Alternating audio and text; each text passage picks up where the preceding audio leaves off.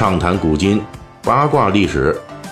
这里是大锤说史电台。我们的其他专辑也欢迎您的关注。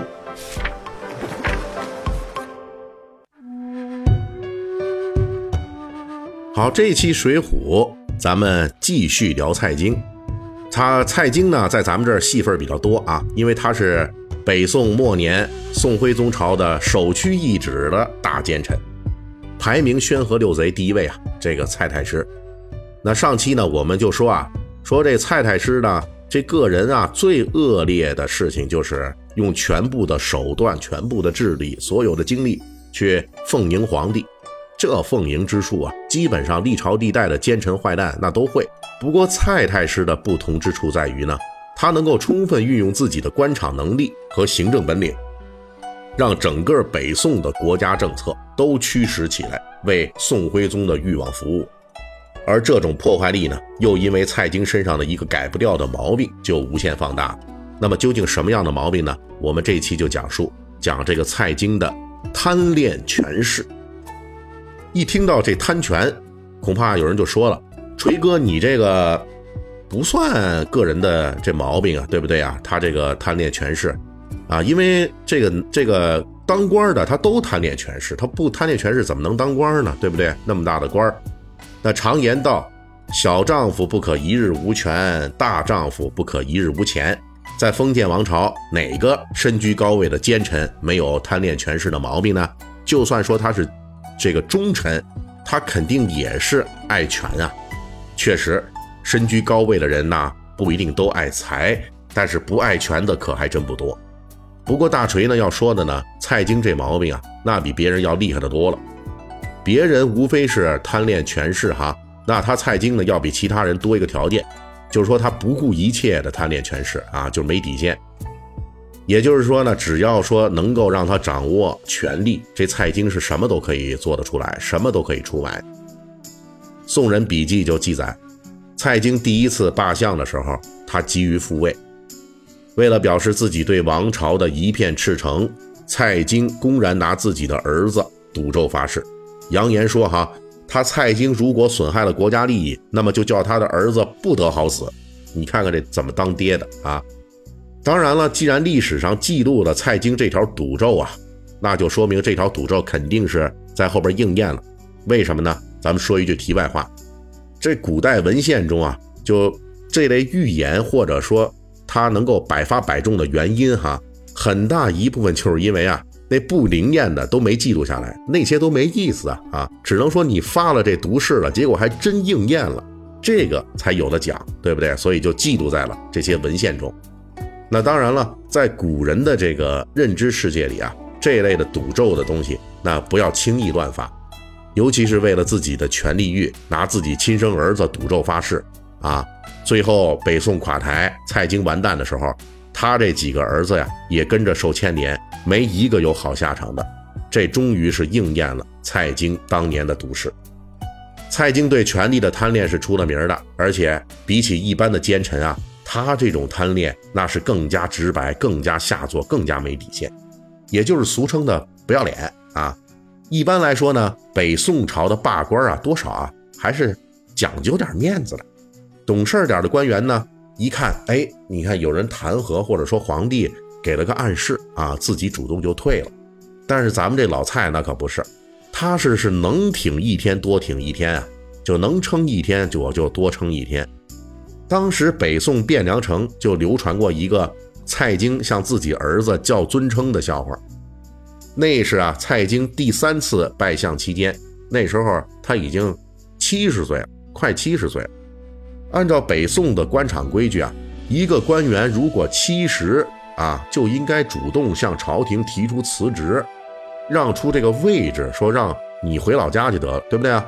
但是呢，这个蔡京呢坚决不走啊，他不走呢，那后边排队的人怎么办呢？对不对？那没没有位置啊，那人家还等着提拔呢，啊！当时排队的这个尚书左丞王府那就急了，他拉着蔡京的大儿子蔡攸。啊，一起去找蔡京，就逼他，你赶紧辞职。结果蔡京就急了，跟自己的这大儿子蔡攸就叫上尊称了，说：“哎呦，两位老先生，蔡京还没来得及报答圣恩呢，还不想辞职啊。从此，蔡京跟自己儿子用尊称的笑话这就传开了。说到这儿呢，肯定有读者、听友啊，我们就注意到了，怎么蔡京贪恋权位的时候，他这亲生儿子还成了蔡京政敌的帮凶了呢？这就是蔡京极度贪恋权位埋下的另一桩恶事儿。他的大儿子蔡攸联合老蔡的二儿子一起反对他亲爹，哈哈，蔡京。当然了，蔡攸这么干并不是因为他正义感爆棚要大义灭亲，而是因为呢，蔡攸也是靠宁性上位，自己有另外一套取悦宋徽宗的办法。蔡京七十高龄啊，还赖着相位不走，搞得后边耽误了一大批人，这其中就有蔡攸。因此，蔡攸呢是跟自己老爹坚决斗争，天天惦记着怎么着把他老爹给弄下来。正所谓是有其父必有其子啊，还真是这样啊。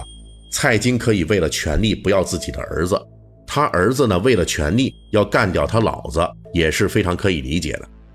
蔡京虽然年纪大了，一时间被自己大儿子占了上风，但是蔡京呢也有自己的办法，他找了自己的三儿子蔡涛，帮自己出谋划策。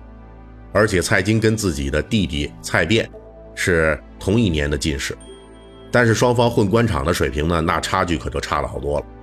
因此，蔡卞呢也是加入了这一场老蔡家的权力内战。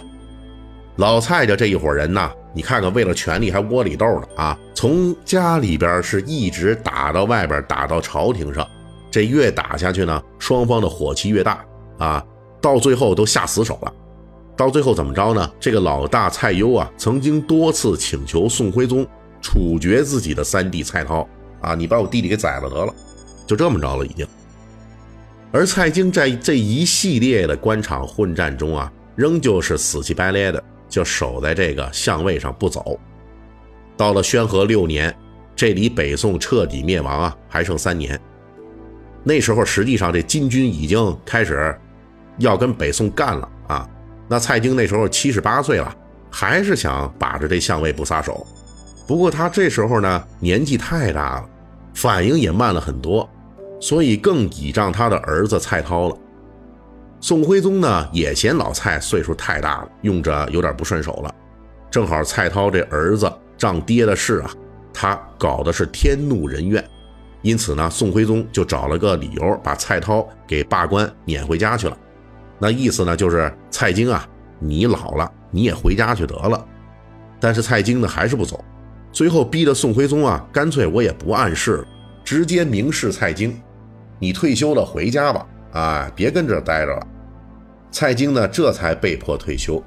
到了这个份上呢，蔡太师还跟别人哭着，还抱怨呢，说：“哎呦，这皇上为什么不再容我几年啊？是啊，再容您几年呢，北宋都灭亡了啊！”历史上的蔡京呢，就是如此执着而且不要脸的这个这么一个权力欲的绝症患者啊，权力癌晚期。而且在这个权力面前呢，充分证明了啥叫六亲不认。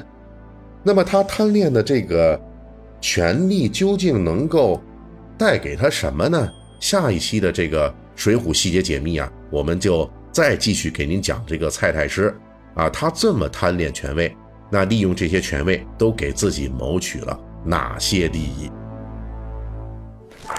本期大锤就跟您聊到这儿，喜欢听。您可以给我打个赏。